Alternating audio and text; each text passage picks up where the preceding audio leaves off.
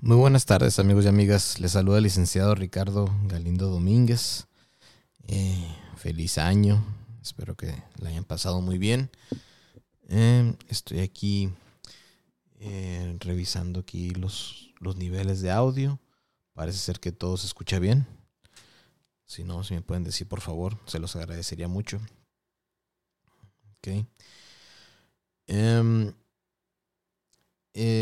bueno, estamos aquí en vivo por medio de, Facebook, YouTube como Domínguez SMA, Twitch y Twitter como Domínguez SMA1. Estamos aquí este, eh, en este podcast, hablemos de migración, con un servidor, licenciado Ricardo Galindo Domínguez. Y vamos a comenzar con el, día, el tema del día de hoy, que es la carga pública. ¿no? Em, lo de la carga pública ya habíamos hablado anteriormente a las personas que no saben de este o que son nuevas. Muchas gracias por sintonizarnos. Em, la carga pública bueno, dentro de la ley de nacionalidad en migración de los Estados Unidos, que es la que contempla todo lo migratorio, hay una sección de la ley que se le llama motivos de inadmisibilidad. Los motivos de, inadmisibilidad son aquellos por los cuales una persona, eh, bueno, un paréntesis antes de, proceder, ¿no? Eh, me pueden dejar sus comentarios, ya sea en alguna de las redes sociales por las que estamos ahorita en vivo, y al finalizar les puedo contestar con mucho gusto. Mm, no necesariamente tiene que ser del, tema que estamos hablando, ¿no? Bueno, procedemos. Dentro de la ley de nacionalidad, de migración y nacionalidad de nacionalidad de de Estados Unidos, de, los Estados Unidos, que es la que contempla todo lo, que es el área migratorio, existe esta sección que les acabo de mencionar, motivos de inadmisibilidad, que es por la cual una persona no es elegible ni para una visa ni para un beneficio migratorio. ¿Okay? Entonces, existen varios grados o, motivos de inadmisibilidad ahí relacionados eh, con violaciones a las leyes de migración, con crímenes, eh, con salud, relacionados con salud, relacionados con la carga pública. Este es el tema, uno de los temas más importantes para las personas, la carga pública. La carga pública es aquella presunción por parte del gobierno estadounidense de que alguna persona eh, que sea admitida a los Estados Unidos se va a convertir en una carga económica al país. Entonces, normalmente para subsanar este grado de inadmisibilidad o este motivo de inadmisibilidad, eh, era necesario la figura del patrocinador, el sponsor, o en su caso un joint sponsor, ¿no? Si en dado caso el peticionario nunca ha vivido en Estados Unidos o no tiene el ingreso suficiente. Eh, etcétera, ¿no? Por algunas otras razones, ¿no? Y hay también excepciones de la ley, que de hecho ya hay un video anterior y un episodio de, podcast este, que hablamos sobre eso, entonces les sugiero que lo lean. Entonces, eh, sin embargo, la, el 19 de diciembre, si mal no recuerdo, el 19 de diciembre, eh, Servicios de Ciudadanía e Inmigración de los Estados Unidos, UCIS, USCIS, por sus siglas en inglés, emitió un comunicado. Eh, sí, de hecho, sí, el 19 de diciembre, lo estaba checando aquí. Lo estaba revisando, en cual eh, ya se hizo finalizado una, digámoslo que una modificación a esta regla de carga pública, ¿no? Eh, y la cual ya entró en efecto el 23 de diciembre pasado, ¿no? Y hubo algunas modificaciones sobre esta carga pública y los, y los datos no, mejor dicho, no los datos, aquellos índices o factores que, el oficial, tanto oficial de migración y del oficial consular, deben de tomar en cuenta para determinar si la persona va a ser eh, una carga pública una carga económica al país. Entonces, em, aquí menciona, y lo tengo aquí escrito, ¿no? y lo voy a leer tal y como está, porque así lo marca la ley. Eh, bajo la Ley Nacional de Migración de Estados Unidos, las personas que no son ciudadanos son inadmisibles eh, y, por esto, por lo cual son ineligibles para visas, para admisión y para un ajuste de estatus, que es una, eh, dentro de los ajustes de estatus más, más comunes, es la adquisición de residencia legal permanente, ¿no? Dentro de los Estados Unidos. Si es que en la opinión del Departamento de Seguridad Nacional, o el Departamento de Justicia o el oficial consular del Departamento de Estado, depende de cómo aplique cada caso, ¿no? Son, eh, se podrían en algún momento convertirse en carga pública. Esa es la, la, definición de esa inadmisibilidad.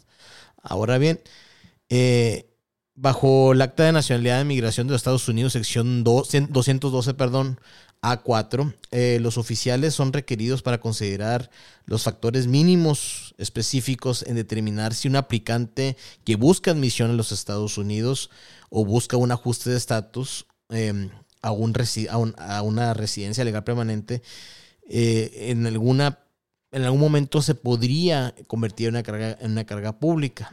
¿Ok?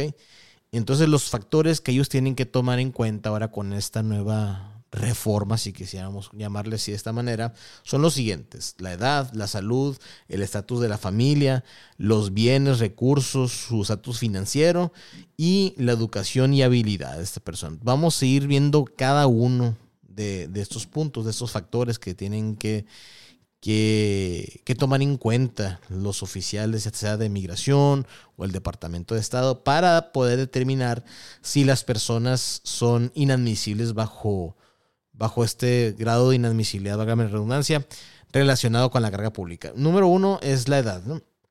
Eh, Servicio de Ciudadanía de Migración de Estados Unidos debe de considerar la edad del no ciudadano. El no ciudadano es la persona que va a querer tanto aplicar para algún tipo de visa como aplicar para admisión al país y o la persona que quiere, quiere hacer ajuste de estatus, no que es adquirir la residencia legal permanente dentro de Estados Unidos. A eso le llamamos el no ciudadano, que antes se le llamaba alien, extranjero, ¿no? Ahora se le llama no ciudadano, fue un cambio que se hizo con, en la administración del presidente Biden. Muy bien, mm, eh, Servicio de Ciudadanía de Migración de Estados Unidos debe considerar la, la edad del no ciudadano como en la determinación de la carga pública. Eh, y o también en la, aplicación en la aplicación de eh, ponerla en la aplicación ya sea de un ajuste de estatus o de registro de una residencia legal permanente. En algunas circunstancias, sea el caso de los niños, eh, la edad de del aplicante puede sugerir o sugiere, mejor dicho, que no puedan valerse por sí mismos, ¿no? O sea, que no, por ejemplo, un niño no va a poder trabajar y, y, este, y en estos casos, eh, migración, yo decía, yo y es producirse en inglés, eh, debe de considerar, debe considerar el ingreso que se tiene en el hogar tanto del peticionario, que es el sponsor, y del joint sponsor, ¿no? Sin embargo, no nomás también se puede considerar el ingreso del aplicante, pero, pero es un poquito más complicado. Pero no, nada más, lo que quiere decir la ley es que no nada más se tiene que considerar lo del aplicante, sino también el ingreso de su casa, sus bienes y también algún acreedor o gastos que debe tener esta persona, ¿no? Mm, y, eso es lo, lo, que se considera en cuanto al factor de edad, ¿no? Ahora vamos con lo del salud. Lo de salud sí hay que ponerle mucha atención porque hay una hay un grado de inadmisibilidad, de hecho, relacionado con salud, aparte de la carga pública, que es cuando una persona tiene alguna enfermedad o una condición médica que puede ser una amenaza a, a, las personas, ¿no? A las personas que se encuentran dentro de Estados Unidos. Primeramente, toda persona emigrar absolutamente toda, requiere que tenga una llevarse a cabo exámenes médicos, ¿no? Ya sea si se hace el trámite de residencia legal permanente dentro de Estados Unidos es por medio de doctores privados o si se lleva a cabo por fuera de Estados Unidos son mediante clínicas perdón, que tienen convenio con los consulados, ¿no? En Ciudad Juárez y en Ciudad de México existen clínicas privadas que solamente atienden a personas que van a ir al consulado, cita consular, ¿no? Eh, eh, eh, esa es la situación. Ahora bien, hay una, una situación que, que, viene y me preguntan a mí, licenciado, pues, ¿y si una persona tiene una discapacidad? se relaciona con la salud, por ese motivo van a estar también inadmisibles. No, de hecho, la nueva regla de carga pública dice aquí que efectivamente hay una relación entre, entre una discapacidad y la salud. Sin embargo, así menciona la ley. Eh, requiere migración a considerar la salud cuando se haga una, una, inadmisibilidad por carga pública, una determinación de inadmisibilidad por carga pública. Sin embargo, eh, este, eh, sin embargo, migración no encontrará al aplicante inadmisible solamente basado en la, en la, en la discapacidad del solicitante. O sea, no nomás porque tengan una, discapacidad automáticamente vas a ser inadmisible por medio, por medio de un grado de inadmisibilidad relacionado a, la salud, ¿no? Entonces, eh, esa es muy buena noticia porque muchas personas me han dicho, no, pues yo tengo un hijo con síndrome de Down, o yo tengo un, un, un familiar que quiero pedir pero tiene VIH, también va a ser una situación así. No, recuerden que tampoco se puede discriminar, ¿no? O sea, no, no, ellos buscan una, una enfermedad, digámoslo así, como una tuberculosis, una lepra, algo que sea contagioso y que ponga en riesgo la vida de, los, tanto los ciudadanos estadounidenses como todas las personas que, que se encuentren en los Estados Unidos, ¿no? Adicionalmente, aquí menciona, adicionalmente muchas discapacidades no impactan en la salud de las personas, y, pero sí previenen a una persona por trabajar o requieren un, cuidado médico o una institucionalización, institucionalización, disculpen. Lo que pasa es lo siguiente, cuando es una carga, cuando es un grado de inadmisibilidad o motivo de inadmisibilidad por carga pública, hay algunos beneficios federales que no, no se pueden usar por personas que están de manera ilegal. Aunque estén a su alcance, no se deberían de usarse. ¿Por qué? Porque ahí ya se convierten, o sea, se, menciona que son los beneficios que han agarrado o que están agarrando o que en un futuro van a agarrar, pues, ¿no? Que van a hacer uso de ellos, ¿no? Entonces, necesitamos ver qué tipo de beneficios son los que han, han usado, ¿no? Que esto lo vamos a tocar un poquito más adelante, ¿no? El otro punto es el estatus de la familia antes de empezar estatus de familia, de hecho, e, e, ese punto de los beneficios federales y todo eso, eh, del beneficio médico, esos son los puntos que mucha gente es donde tiene más duda. Yo usé esto, yo usé lo otro, me van a poder dar una residencia legal permanente, voy a poder arreglar papeles, así como me lo mencionan a mí, ¿no? Que comúnmente así se, se, se conocen. Pero bueno, eh, procedemos. El estatus de la familia. Eh, migración deberá, deberá considerar la el estatus de la familia del no ciudadano como una evidencia del, del, número de personas que vivan en su, en su casa. ¿no? Y eh, se toma de la siguiente manera. Se toma la persona que va a emigrar. La persona que la cónyuge de la persona que va a emigrar si es que reside físicamente con esa persona los papás, perdón, los papás de la persona que va a emigrar si es que residen físicamente con él. Los hijos menores de 21 años, ah, perdón, discúlpeme, hermanos y hermanas menores de 21 años si es que físicamente residen también con la persona. Eh, los niños también menores de 21 años solteros si es que residen físicamente con la persona y otro y cualquier otro individuo que está listado como dependientes en los income tax de esta persona, ¿no? Em, entonces, fíjese, e, eso, es una cosa, es una cosa nueva, ¿no? Porque antes, si antes de esto, aunque tu esposa no viviera contigo y los, y los niños tampoco, tú tenías que ponerlos ahí, ¿no? Tendrías que, ponerlos en el affidavit support, que es, es el formulario que se llena, que se llena, perdón, para lo del patrocinador. Entonces, eh, eh, pues no es que sean buenas noticias o nada, nomás están puliendo, por así decirlo, eh, esta situación de la carga pública. La carga pública es muy vieja, ¿no? Una vez me preguntó un, un, este, un cliente, licenciado, ¿y eso de la carga pública? ¿Por qué lo piden? ¿O desde cuándo está así? Desde cuándo está así la, la, situación de, esto, pues ¿quién, quién lo puso, ¿Quién lo, quién lo, impuso. Miren, esto lo puso eh, ya durante la administración del presidente Bill Clinton, del 96, 97 más o menos. Entonces eh, se le llama el ARIRA Act, la ley de la ARIRA, de este por sus siglas en inglés, ¿no? Entonces, pero se ha venido puliendo por la situación va cambiando eh, la población, va cambiando costumbres, va cambiando ahora enfermedades nuevas, etcétera. Entonces va cambiando también la situación de las personas en, adquirir o no un beneficio federal para su persona. O sea, todo eso, por eso se hacen ese tipo de reformas, ¿no? Ok. Em, eh, también se menciona bueno, eso es del estatus de familia, ¿no? La educación y habilidades, ¿no? También se va a determinar y se va a tomar en cuenta la educación, los grados, los grados de este, eh, redundancia, ¿no?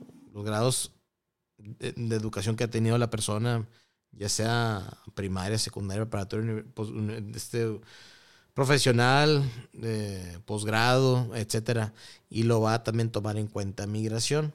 Ojo, todos estos puntos no crean que nada más es eso, no crean que es una manera de cerrar puertas, ¿no?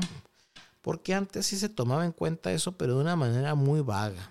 Ahora sí lo van a tomar en cuenta, pero es el, es el todo, pues.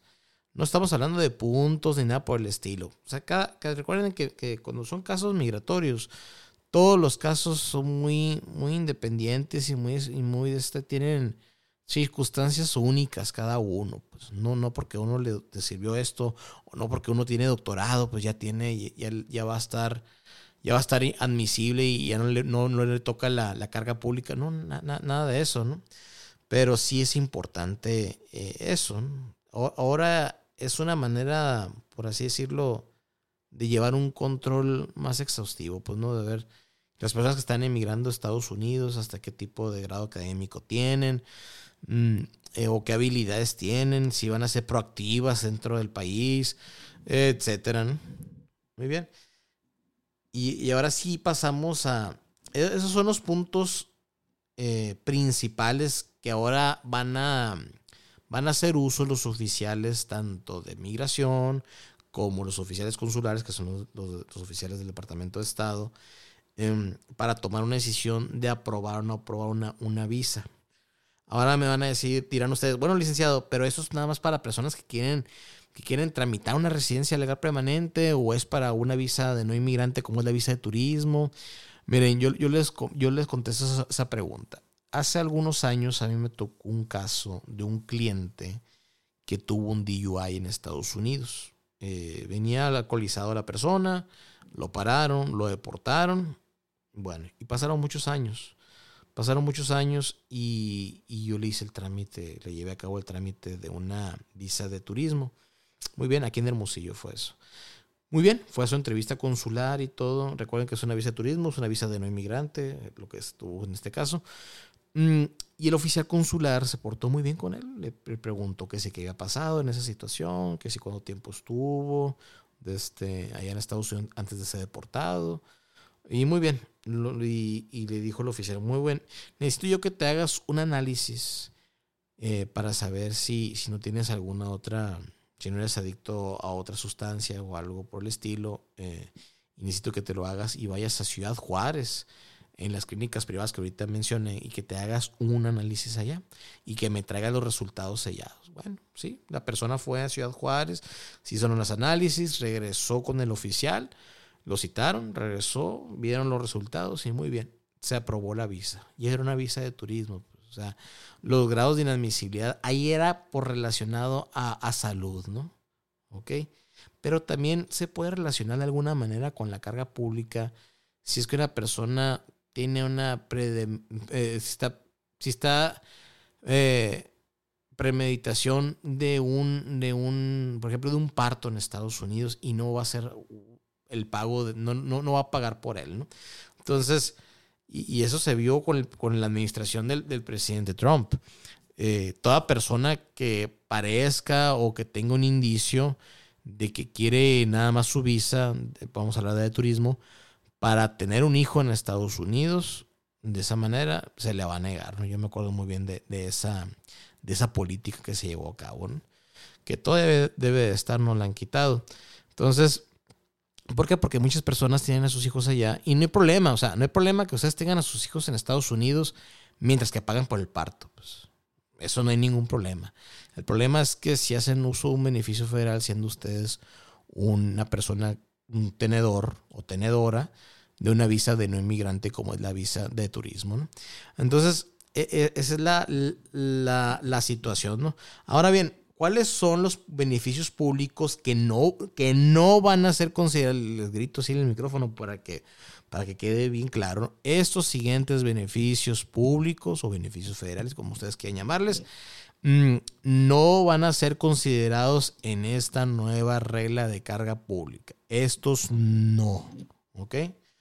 Muy bien. Eh, migración no considerará ningún recibo o certificación o aprobación de un futuro recibo de un beneficio público. ¿Ok? Y pueden ser como los siguientes, ¿no? El, suplemento, el programa de asistencia nutricional suplemental es el SNAP u otro programa de nutrición. Y el programa de, asegura, de aseguranza de salud del niño, CHIP, por sus siglas en inglés. ¿no?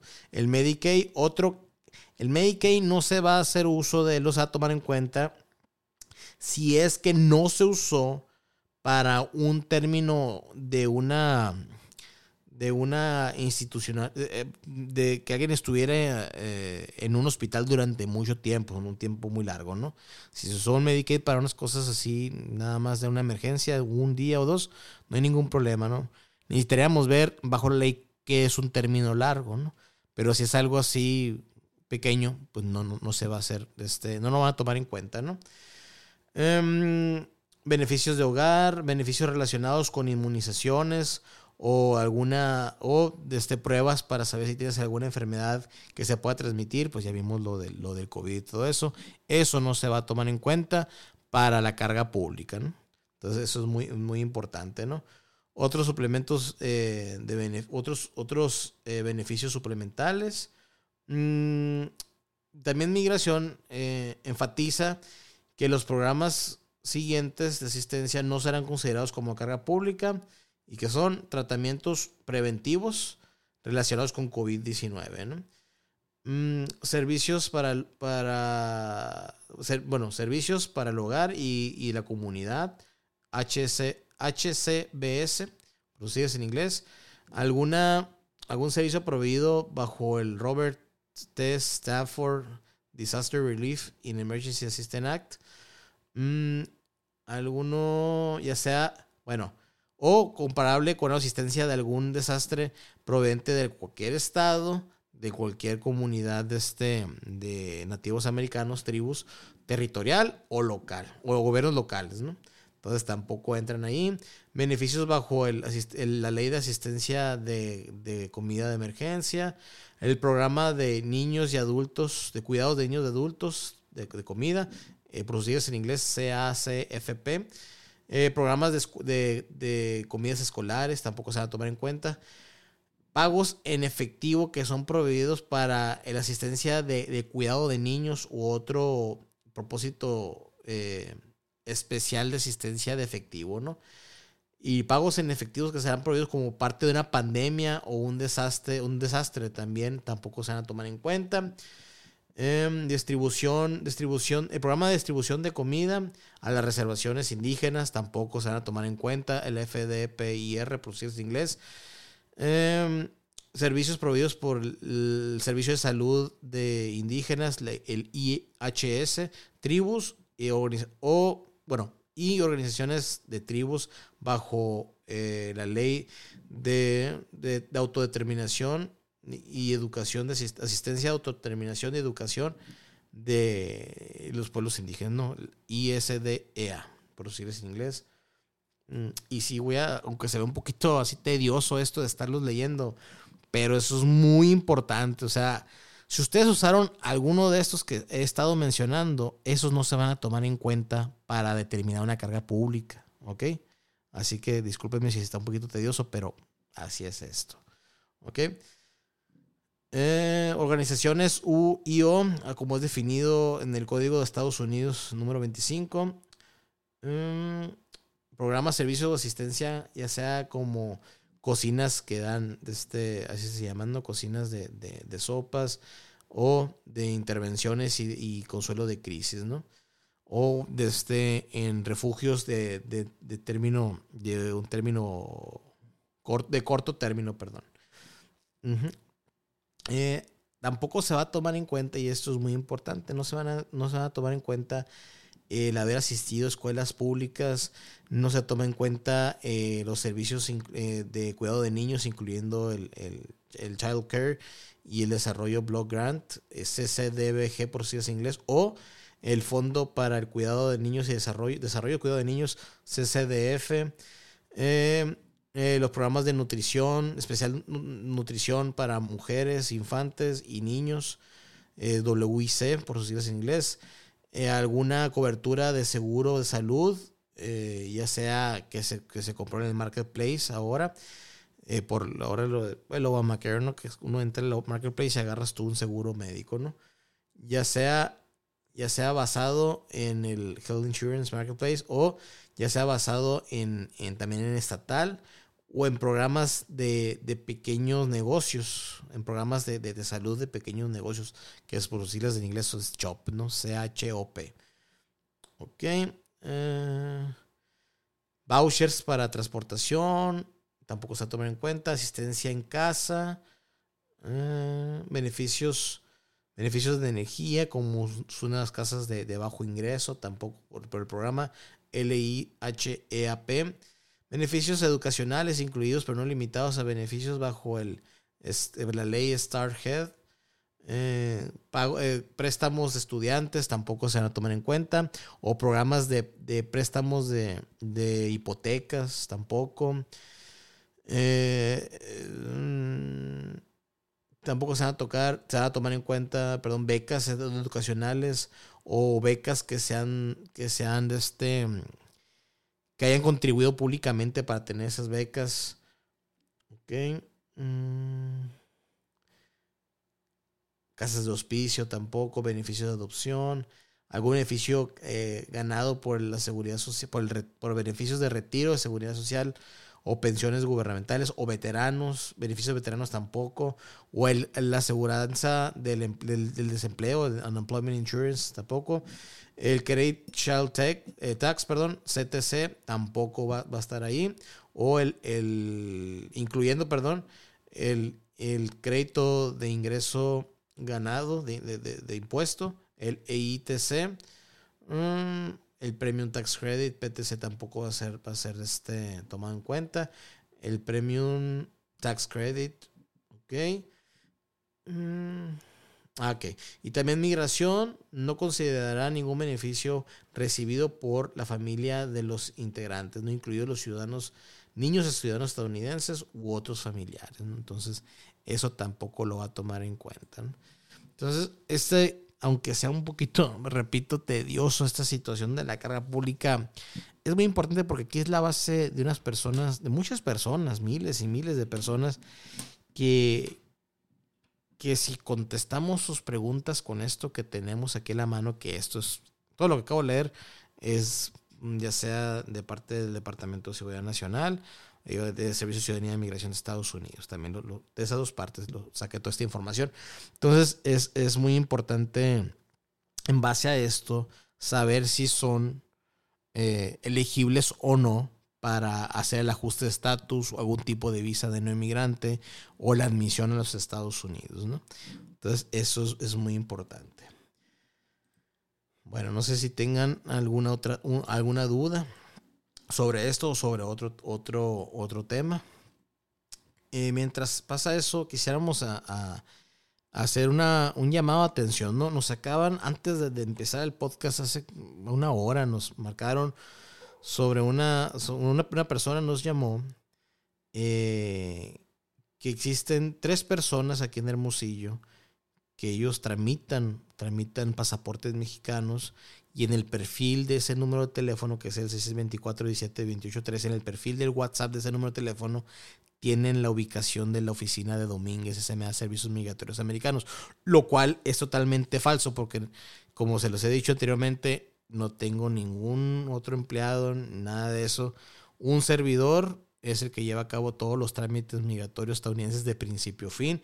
Las personas son José Manuel Conrado, o perdón, Coronado, eh, Carlos Miranda, Ana Laura Félix Moreno. Esas tres personas son. Y eh, repito, es totalmente falso. No, no trabajan para un servidor ni nada por el estilo. De hecho, la única persona que trabaja conmigo es la licenciada Berenice Metrona no y un servidor. Nada más. Recuerden, como siempre les he dicho, yo no soy enlace de ninguna oficina, no tengo enlace de ninguna oficina en Estados Unidos ni en México. Eh, no tengo otra sucursal ni nada por el estilo. Todos los trámites los llevo a cabo yo de manera personal. Igual no los teléfonos de oficina son los únicos con los que se cuentan. Es el 6621, es el teléfono mexicano de oficina, es el 6621 230883 y el teléfono estadounidense de oficina es el 520 499 9849. No, no existe ninguna, ningún otro número celular ni nada por el estilo. Entonces, esta información, si, la información de un servidor no se encuentra en las redes sociales eh, oficiales de Domínguez SMA, es mentira, ¿no? Por ejemplo, eh, recuerden que estamos en, Facebook, YouTube, Spotify y TikTok como Domínguez SMA y en Instagram, Twitch y Twitter como Domínguez SMA1 y la página web es www.dominguezsma.com. Eh, los teléfonos de oficina ahorita se los acabo de mencionar y eh, la única oficina se encuentra aquí en Hermosillo. Si no viene la información de algunos de esas partes que acabo de mencionar, redes sociales, teléfonos o la oficina aquí en Hermosillo, directamente de un servidor, entonces es falso. Es falso y se lo repito, es falso.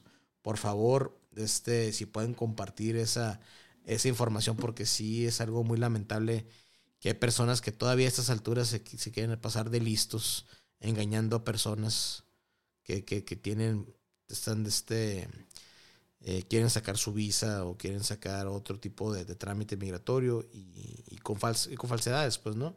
Repito, los nombres son José Manuel eh, Coronado, Carlos Miranda, Ana Laura Félix Moreno y de este número de teléfono con el que se hacen pasar es el 6624 17 13. Es totalmente falso, no les hagan caso.